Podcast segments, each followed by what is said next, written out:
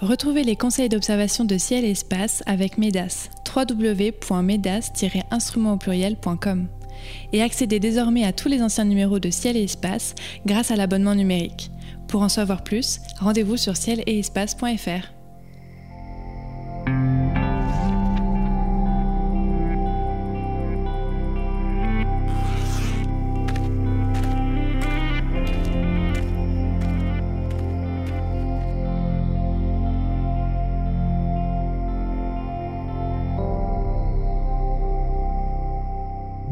merci d'être à l'écoute des éphémérides radio de ciel et espace. Comme chaque mois, conseils d'observation, coup de cœur, conseils photo et récits astro seront au programme de cette émission. Elle démarre avec la liste des phénomènes célestes observables en ce mois de septembre 2020. Mars frôle la Lune le 6 septembre, Neptune passe à l'opposition le 11, Ganymède projette son ombre sur Jupiter le 12, suivi de Io le 17 et d'Europe le 29, Vénus et la Lune offrent un beau spectacle le 14 et Jupiter, Saturne et la Lune s'alignent sur le ciel le 24. Pour commenter ces événements, je serai accompagné comme chaque mois de Cyril Birnbaum et de Sébastien Fontaine. Cyril nous dévoilera sa chronique photo en deuxième partie d'émission et Sébastien Fontaine nous fera le récit d'un événement passé dans quelques secondes. Messieurs, bonjour. Bonjour. Bonjour. Alors Sébastien, je me tourne vers vous pour commencer comme chaque mois. C'est vous qui démarrez cette émission. Nous racontons une anecdote liée à l'astronomie, à son histoire. Et ce mois-ci, vous allez nous parler, je crois, des oranges de Humason. C'est-à-dire ah, exactement. Euh, Milton Humason, euh, ses oranges, euh, ses mules. Alors, il est passé un petit peu inaperçu dans pas mal de livres d'histoire. C'est un garçon qui est né aux, États-Unis en 1891 et qui est devenu un, brillantissime astronome, un astrophotographe. Il travaille aussi pas mal la, spectrographie pardon, au Mont Wilson avec Hubble, pas le télescope spatial, le vrai Hubble astronome en chair et en os. Et donc, pour revenir un petit peu à ce garçon, Humanson, eh bien, il a commencé euh, euh, une carrière, une carrière multiple, il a eu plein de métiers, mais il a commencé comme muletier, figurez-vous. Donc, il avait des mules et il montait euh, les pierres pour la construction de l'observatoire du mont Wilson en Californie. donc, il montait ses cailloux, il rencontrait les astronomes, et puis il en a eu marre de mules, il est devenu contremaître euh, dans les plaines californiennes euh, dans une orangerie. Donc euh, là, il comptait les oranges. ceux qui connaissent un petit peu la Californie, cette partie de la Californie, ils savent qu'il y a beaucoup d'orangers. Aujourd'hui encore, quand on va vers le mont Wilson ou du côté du mont Palomar, eh on traverse comme ça des, champs entiers, des vergers, devrais-je dire, d'orangers. Il y en a des, milliers, ça perd de vue, c'est très beau quand, ça mûrit. Et donc, Humanson travaillait euh, les oranges. Euh, en 1917, il en a marre des oranges, il en a marre des mules, il en a marre des oranges, et il devient concierge à l'observatoire qui, enfin, a vu le jour et petit à petit eh bien euh, le concierge euh, va aider euh, les astronomes dans leurs travaux de recherche et donc il devient réellement un, pro de la photo et puis de la spectrographie et à partir de 1928 eh bien il collabore officiellement avec, euh, avec Hubble. Et euh, aujourd'hui, on sait que bah, beaucoup euh, des spectres des images des galaxies qu'il a réalisées à l'époque ont permis à Hubble d'évaluer leur distance et d'accomplir tous les travaux que l'on sait de lui.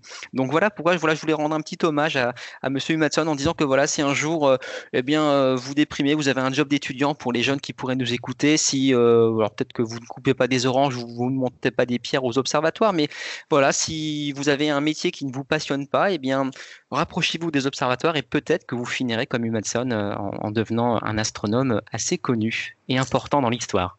Un personnage en tout cas tout à fait euh, étonnant. Alors on passe au rendez-vous maintenant de ce mois de septembre. Euh, le 6 septembre, on a, un passage de la lune gibbeuse tout près de Mars. C'est peu de temps avant le lever du soleil.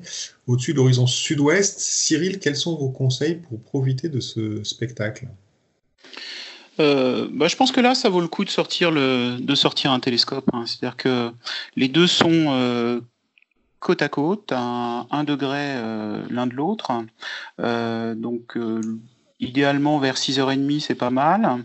vous pointez, il faudra un grossissement d'à peu près on va dire 80 fois, entre 50 et 100 fois, et vous aurez les deux dans le même champ, sachant que la Lune, vous l'avez dit, est gibbeuse, elle est éclairée à 87%, donc c'est assez lumineux, hein, c'est même euh, très lumineux.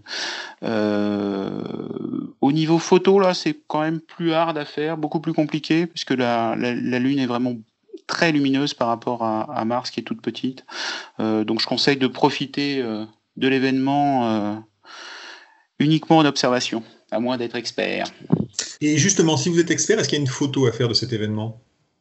Alors oui, il faudra attendre un petit peu plus tard. Alors peut-être que certains ont, vu sur le site en, le 19 juin sur le site de Ciel Espace une image qu'avait faite Emmanuel Baudouin du, du rapprochement en fait de la Lune et de Vénus. Euh, et il l'a fait en plein jour. Et ben là c'est la même chose, c'est-à-dire qu'il faudra attendre 8 heures du matin. Donc à 8 heures il fera jour. Et la Lune et Mars ne seront plus à 1 degré, mais à 7 minutes d'arc. Donc c'est en gros un tiers d'un diamètre de lune. Euh, à ce moment-là, si vous êtes sur euh, directement au foyer d'un d'un Schmidt casse-grain, donc type euh, type C8 là, donc de 20 cm de diamètre. donc vous avez l'appareil photo directement derrière le, tube optique, donc derrière ces 2 mètres de focale, et vous allez avoir les deux en même temps. C'est-à-dire que vous allez avoir forcément dans un ciel bleu, parce qu'il fait plus nuit, il fait jour, vous allez avoir la lune gibbeuse et puis la planète Mars juste à côté. Et là, ça vaut le coup d'essayer de, faire une photo. Ça sera 30 degrés au-dessus de l'horizon ouest, euh, mais c'est plutôt évidemment pour les experts. Euh, d'ailleurs, à ce propos, si euh, vous n'êtes pas levé à 6h30, vous pouvez tenter bah, d'observer ce rapprochement à 8 heures parce que à 8 heures, vous verrez encore la lune gibbeuse dans le ciel, dans ce fond de ciel bleu, et juste au-dessus du pôle Nord, eh ben vous verrez un petit point un peu orangé qui devrait être Mars. Donc ça vous permettra peut-être pour la première fois d'observer Mars en plein jour. Alors le 11, la lointaine planète Neptune passe à l'opposition, donc c'est l'époque la plus favorable pour l'observer, mais bon, pour autant, ça reste un objet difficile. Euh, en tout cas, Sébastien, c'est quand même la seule planète qui n'est pas visible à l'œil nu, c'est bien ça oui, effectivement. Euh, donc là, bon, c'est une planète dont la magnitude est de 7,8. Euh, alors, elle va culminer à 36 degrés, ce qui est pas si mal finalement pour tenter de la débusquer. Alors, c'est une planète lointaine, vous l'avez dit, elle est quasiment 30 fois plus loin du Soleil que ne l'est la Terre de notre étoile. Alors, je crois que le principal intérêt euh, quand on entreprend l'observation euh, de Neptune, c'est de, distinguer sa couleur, sa couleur qui est vraiment évidente. C'est un bleu, un bleu sombre, presque un bleu marine.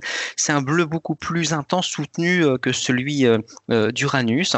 Et pour voir le disque de, la planète, il faut vraiment utiliser un, télescope assez puissant, un 200 mm avec un grossissement d'au moins 400 fois, avec un ciel pas turbulent du tout, vous permet vraiment de, voir le disque de façon complètement nette et sans bavure ceux qui seraient tentés de se demander si euh, le satellite Triton est accessible, euh, faut s'accrocher là aussi, il faut un télescope euh, encore plus imposant, moins 400, 500 mm d'ouverture. Triton est un satellite de magnitude 13. Non, c'est vraiment difficile. Donc voilà, c'est une planète qui, bon, ça vaut le coup de tenter l'observation, surtout si vous disposez euh, d'un système de pointage automatique, un fameux GoTo. Euh, tentez l'expérience, voyez ce petit confetti euh, bleuté, ça fait plaisir à voir, mais vous ne verrez aucun détail. Par contre, euh, si vous avez un petit peu de temps et que vous avez sorti votre instrument d'observation pour euh, viser euh, Neptune, eh bien traversez la constellation du Verseau où elle se trouve pour vous diriger vers la nébuleuse Saturne NGC 7009 qui elle je crois est une cible un peu plus remarquable que Neptune mais c'est une autre histoire ça aurait été bien de pouvoir euh, développer un petit peu d'ailleurs sur cet objet, parce qu'on parle assez euh, rarement évidemment des objets du ciel euh, profond dans ces éphémérides. Vous pouvez nous en dire un petit peu plus, parce que là, vous nous avez quand même un petit peu raté. Eh oui, alors c'est un objet assez fabuleux puisque alors c'est on l'appelle la nébuleuse Saturne, magnitude 8. Alors c'est un objet quand même très diffus, très lointain. Cette nébuleuse planétaire se trouve à environ 4000 années-lumière. c'est un objet qui a été découvert par William Herschel euh, en 1782. Euh, à l'époque, il a juste distingué euh, une petite tache floue dans, le ciel, et c'est Lord Ross, hein, avec son Léviathan, l'astronome irlandais, qui en 1840 a, vraiment fait, enfin, fait des images d'ailleurs de, cette nébuleuse Saturne et il, a, bien noté la présence des anses, ces fameuses anses qui rappellent la planète, qui rappellent les anneaux de Saturne. Et pour voir les anses, les faux anneaux de cette nébuleuse, là, il faut vraiment faire de, la photographie, puisque même à l'oculaire d'un télescope très important, vous ne verrez pas ces détails. Donc là, c'est vraiment l'astrophoto qui va nous permettre de révéler ce qu'est vraiment cette très belle nébuleuse Saturne, qui reste un objet euh, assez facile d'accès finalement. Euh, quand on dispose voilà, d'un télescope de 200 mm avec un grossissement de 100 fois, on débusque euh, plus facilement, je pense, cette nébuleuse Saturne que cette pitoyable Neptune. Très bien, donc un petit détour qui vaut le coup dans la constellation du Verseau. On passe au 12, au 17 et au 29 août. Trois événements pour le prix d'un. Ce sont le passage de Ganymède, Io, puis Europe devant Jupiter. Alors nous n'allons pas nous attarder euh, sur ces phénomènes dont nous avons longuement parlé en juillet et en août. Simplement, Cyril, est-ce que vous pourriez nous donner les horaires de ces passages pour qu'on ne les manque pas euh, ce mois d'août? Alors, on peut se poser la question pourquoi on a choisi le, 12, le 17, le 29 Eh bien, tout simplement parce qu'au moment où il va y avoir le passage de ces satellites et le passage des ombres sur la planète Jupiter, vous allez en même temps, simultanément, avoir euh, eh ben, la tache rouge, donc l'anticyclone, qui sera euh, sur la planète. Alors, pour le, pour le 12, euh, Ganymède sortira en fait de de la planète vers 19h08 euh, et vous allez avoir en fait l'entrée de l'ombre à 20h30 et cette entrée de l'ombre, c'est-à-dire que vous verrez euh, ce disque noir sur la planète, et en même temps, sous ce disque noir, vous verrez la tache de Jupiter, euh, donc la grande tache de Jupiter. Et puis, il faudra attendre minuit 2 pour voir la sortie de l'ombre de de Ganymède. Le 17, hein, ce sera autour de Io. Euh, donc Io passera euh, devant la planète entre 20h03 et 22h20. Et de nouveau, il y aura la tâche, et la tâche rouge, vous la verrez en même temps que l'ombre, de 21h17 à 23h36. Donc là, on est en heure euh, légale à chaque fois. Mhm. L'heure de votre montre, et en gros, vous êtes sur, sur Paris. Hein. C'est calculé pour, pour Paris, mais ça ne change pas grand-chose si vous êtes en France. Ensuite, le 29, ce sera au tour d'Europe. De 20h à 22h53, vous verrez l'ombre du satellite au-dessus de nouveau de la tache rouge. Donc trois beaux spectacles, le 12, le 17 et le 29 avec les passages de Ganymède, Io, Europe devant Jupiter qui présentera en plus la tache rouge. Alors on passe au spectacle du 14, un croissant de lune avec sa lumière cendrée qui se rapproche de Vénus au petit matin. Euh, Sébastien, euh, les deux corps célestes seront proches à quel point? 4 euh, degrés. Euh, c'est à peu près 8 fois le, diamètre apparent de, la Lune. Alors ça va se passer au petit matin. Le Soleil se lève à 7h30. Euh, moi, je propose de, tenter l'observation à 6h30. C'est pas trop tôt, c'est pas trop tard dans les lueurs euh, du levant. Et à 6h30, eh bien, le, rapprochement s'opérera à une trentaine de degrés au-dessus de l'horizon. Euh, donc c'est un, fin croissant de lune, hein, vous le disiez, la lumière cendrée sera bien visible. On rappelle, hein, c'est ce clair de terre euh, euh, découvert par, par, par, par, Léonard de Vinci. Et puis si vous jetez un petit coup d'œil à Vénus au travers l'oculaire de votre instrument préféré, eh bien vous verrez qu'elle est, qu'elle est gibbeuse, presque en, en quartier. Mais ce qui est vraiment intéressant, c'est que la Lune et Vénus se trouveront de part et d'autre euh, de l'amas de la crèche M44. Hein, si vous tracez une droite euh, reliant Vénus à Vénus, eh bien à mi-chemin un petit peu au-dessus, vous avez M44, un objet euh, qui s'observe à l'œil nu quand le ciel est, très très sombre. Alors là, les lueurs de, l'aube seront peut-être un petit peu gênantes, mais c'est un objet que vous pouvez tenter de voir un petit peu plus tôt encore que l'horaire que je vous ai annoncé précédemment.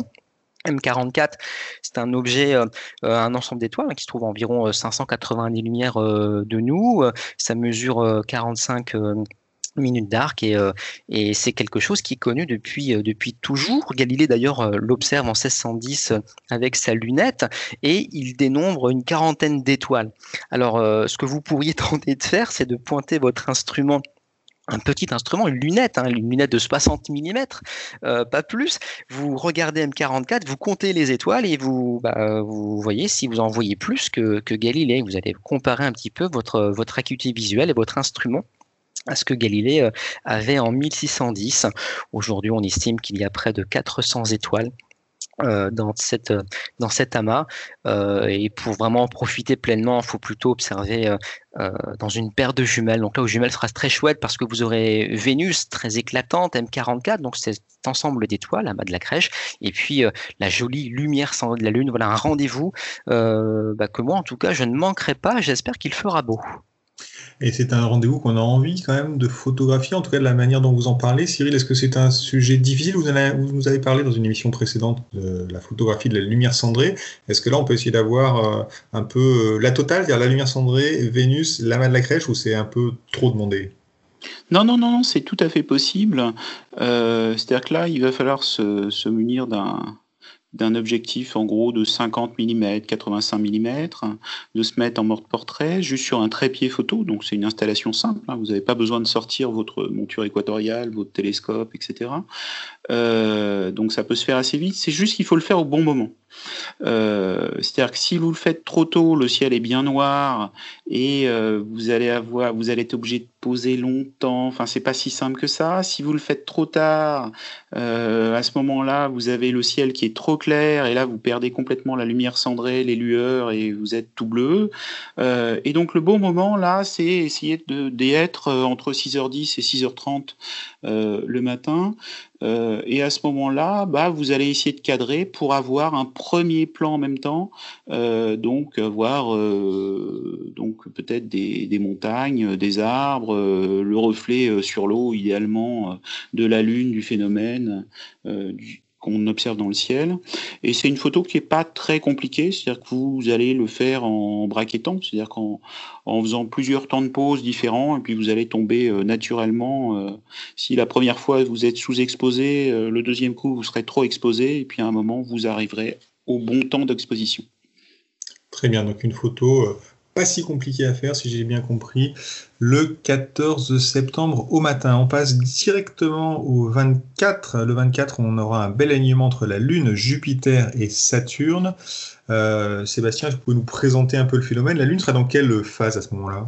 On sera au premier quartier, ça va s'observer en première partie nuit. Et ce qui, a, ce qui aura de chouette à voir, c'est qu'on aura la Lune, euh, qui sera des trois astres avec Jupiter et Saturne la plus proche de l'horizon. Et donc à 7 degrés sur la gauche de la Lune, si je puis dire, il y aura Jupiter, et 7 degrés plus loin encore, euh, Saturne. Donc effectivement, un joli alignement.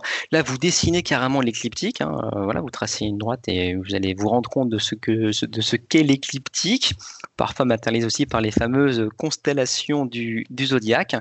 Et bah là, vous avez votre instrument d'observation et vous allez passer euh, une demi-heure sur la Lune, une demi-heure sur Jupiter, une demi-heure sur Saturne. Saturne, Jupiter, on les a décrites précédemment. La Lune, on peut euh, s'attarder quelques instants. Donc, aux alentours du premier quartier, euh, il y a toujours des jolies choses à voir, à commencer par les principales mers qui seront visibles déjà dans une paire de jumelles. Hein, la mer de la sérénité, la tranquillité, la fécondité. Un petit coup d'œil vers la mer d'écrit, cette petite tache circulaire qui est plus ou moins proche du limbe de la Lune en fonction des librations. On a déjà parlé, j'invite les auditeurs à réécouter euh, les phénomènes de libration. Et puis surtout, quand on observe la Lune avec un instrument, qu'il s'agisse d'une lunette ou d'un télescope plus conséquent, eh bien, on vise le terminateur, cette limite entre le jour et la nuit, là où les reliefs sont les, les, mieux marqués et mis en, voilà, mis en relief, c'est le cas de le dire, par l'éclairage rasant du Soleil. Et euh, vous partez du nord vers le sud, par exemple, et vous observez les Alpes lunaires, les monts Apennins, vous observez différents euh, euh cratères euh, d'impact, hein, comme par exemple Ptolémée, Alphonse et euh, euh, Arzachel, qui se trouvent aussi sur, sur le Terminateur. Et là, vous en prenez plein les mirettes. Et ensuite, vous passez à Jupiter et à Saturne. Et je pense que vous allez vous coucher avant minuit et vous avez passé déjà une très bonne soirée d'observation. C'est désormais l'heure de la chronique photo de fin d'émission. Cyril, vous nous invitez chaque mois à réaliser une photo du ciel. Et ce mois-ci, quelle est votre suggestion? Alors c'est euh, c'est une photo en fait pareil que j'ai euh, faite au, moment du confinement. Et je vais avoir envie de la refaire de nouveau pour l'améliorer euh, en septembre, puisqu'en fait c'est une photo que j'ai faite pas loin de l'équinoxe de mars, donc là j'aurais envie de la refaire au même moment. Il se trouve que cette photo, bah, c'est un chapelet de lever de soleil. Alors qu'est-ce que c'est qu'un chapelet de lever de soleil? C'est-à-dire que c'est sur la même image, vous voyez, alors habitant Paris, c'était les toits les toits parisiens, et on voit en fait le soleil, le disque solaire en fait, qui est pris en photo à euh, intervalles réguliers, donc qui est en train de se lever sur la même image. Euh, il se trouve que à ce moment-là, au moment de l'équinoxe, c'est-à-dire que si vous faites plusieurs fois à intervalles réguliers la même photo, c'est-à-dire tous les, tous les matins, trois, quatre matins de suite, vous faites la même photo, la même série de photos, vous allez vous rendre compte que le Soleil se déplace sur l'horizon quasiment d'un diamètre du Soleil. Donc c'est assez intéressant et on voit que ça va très très vite au moment de, ces équinoxes. Euh, donc là, l'idée, c'est de prendre un pied photo, de prendre une focale qui est euh, de 85, 100 mm, et surtout, bah, il va falloir un filtre solaire. C'est indispensable, c'est-à-dire d'intercaler à l'avant de euh, l'objectif de l'appareil photographique d'intercaler un filtre solaire. Alors, ça s'achète en boutique spécialisée, donc il y en a qui sont en verre euh, solide. Ça peut aussi s'acheter toujours dans ces boutiques d'astronomie. Euh, vous avez des filtres qu'on peut fabriquer si vous, enfin, à partir de gélatine, vous pouvez fabriquer votre support de filtre si vous êtes bricoleur. C'est pour quelques dizaines d'euros. C'est c'est assez facile à, réaliser. Et puis c'est un investissement puisque vous vivrez toujours à un moment où vous aurez toujours besoin de voir une éclipse. Euh, donc une fois que vous l'avez, vous l'avez pour un bon moment, si vous êtes soigneux. Euh, donc première chose à faire, c'est repérer la veille où le soleil se lève précisément. Euh, deuxième chose à faire, alors repérer facilement le soleil, ça peut être le 21 septembre. Hein. Le 21 septembre, vous savez qu'il se lève euh, vraiment à l'est. Euh, donc là, vous êtes euh, à la boussole et à 90 degrés, vous saurez exactement où c'est. sauf que, en réalité, il y a, un relief hein, devant chez vous. C'est-à-dire que vous n'avez pas un horizon plat, vous êtes rarement au bord de la mer, avec l'horizon est dégagé en tout cas. donc là, il faut quand même un peu anticiper le relief pour précisément savoir à quel moment le, soleil va sortir derrière euh, le l'arbre, derrière euh, un immeuble, derrière ce que vous voulez, enfin ce que vous avez au, loin. Donc, ce que vous allez faire, c'est que donc vous vous réveillez un petit peu avant l'heure du lever de soleil, donc une bonne demi-heure avant, et vous commencez à prendre des photos.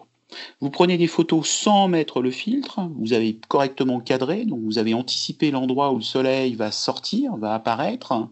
Vous prenez donc une série de photos où vous volontairement vous sous-exposez. Ça veut dire que votre premier plan est sombre et vous allez faire apparaître comme ça les lueurs du lever du jour, donc qui seront plutôt en général un petit peu jaunâtres, bleutés, jaunâtres. Et puis ensuite, eh ben vous attendez vous attendez, donc vous avez une première image, surtout vous ne bougez pas le trépied photo, vous laissez tout tel quel, et vous n'oubliez pas de positionner, sans déplacer la mise au point, sans faire bouger tout le système, de mettre le filtre solaire. Ensuite, ce que vous allez faire, c'est que au moment où le soleil apparaît, eh bien, vous allez déclencher un intervalle régulier. Alors moi, j'avais fait euh, 3 minutes, mais vous pouvez faire entre 2 et 5 minutes euh, des photos régulières. Et puis après, sous un logiciel de traitement d'image, vous allez rassembler ce sandwich d'images. Et comme ça, vous aurez à la fois le fond et le déplacement du soleil, le lever du soleil. Et ce qui est intéressant, c'est si vous le refaites une semaine après, vous allez voir bah, le déplacement où se lève le soleil une semaine après. Voilà la photo que je vous propose ce mois-ci. Très bien, merci beaucoup pour ces explications détaillées. Je crois que là, nous avons tout ce qu'il faut pour réussir un chapelet d'un lever de soleil. Même si on l'a bien compris, c'est une observation un petit peu technique. Nous approchons de la fin de cette émission. Cyril, Sébastien, c'est le moment de dévoiler votre coup de cœur, un astre, un livre, une exposition, une mission spéciale, spatiale, pardon, un festival, un astronome. Sébastien, quel est votre coup de cœur pour ce mois de septembre? L'automne. je fête l'automne. Euh, moi, je suis ravi parce que voilà, le passage de l'équinoxe, enfin, les nuits deviennent plus longues que les jours. Je sais que bien souvent, les gens euh, n'aiment pas du tout quand je dis ça, mais moi, je préfère avoir des nuits longues que des jours longs vous devinez facilement pourquoi.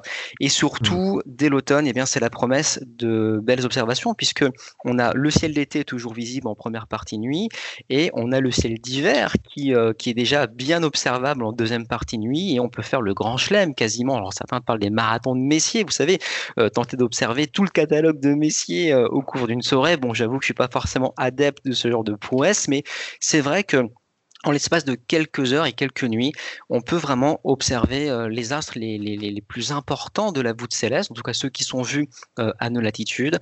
Et donc, je ne manque jamais euh, d'observer intensément le ciel à cette époque de l'année. Je pense que c'est les périodes de l'année où j'observe le plus. Donc voilà, je rappelle à, à tous d'entamer vos observations, de bien les préparer et d'observer voilà du ciel d'été jusqu'au ciel d'hiver en quelques heures. Donc voilà, youpi, c'est l'automne.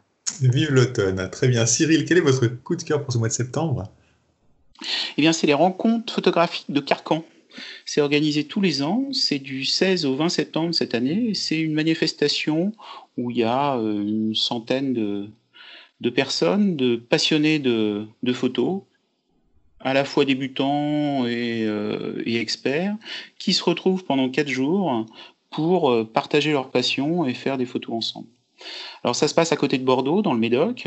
Euh, c'est à la fois entre euh, l'océan et, euh, et, le lac de, de Vous êtes entouré de pins et on vous embarque pendant quatre jours très intenses, puisque vous allez euh, avoir des journées euh, avec des ateliers, euh, vous allez avoir une multitude d'activités, vous allez avoir des ateliers BABA, enfin pour débutants, mais aussi pour experts.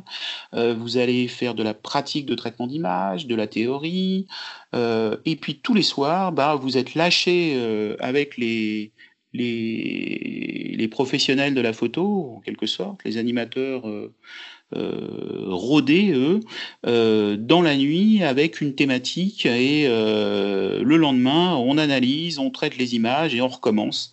Et c'est un endroit assez incroyable puisque à chaque fois il fait beau et avec des paysages somptueux et ce qui ne gâche rien c'est que on est à côté de Bordeaux dans le Médoc donc on mange très très bien Très bien, alors les rencontres de Carcan, on a compris votre coup de cœur pour le mois de septembre, effectivement une bonne occasion de se perfectionner à l'astrophotographie. Les éphémérides est passé terminées pour ce mois-ci, elles s'achèvent. Merci à Cyril Birnbaum et à Sébastien Fontaine pour leurs précieux conseils d'observation. Merci à Nicolas Franco qui a réalisé l'émission. Elle était présentée comme chaque mois par David Fossé. Nous vous donnons rendez-vous au mois d'octobre. D'ici là, n'hésitez pas à donner votre avis sur cette émission, faites-la connaître et bien sûr, songez à vous abonner ou à vous réabonner à Ciel et Espace. À très bientôt à l'écoute de nos podcasts.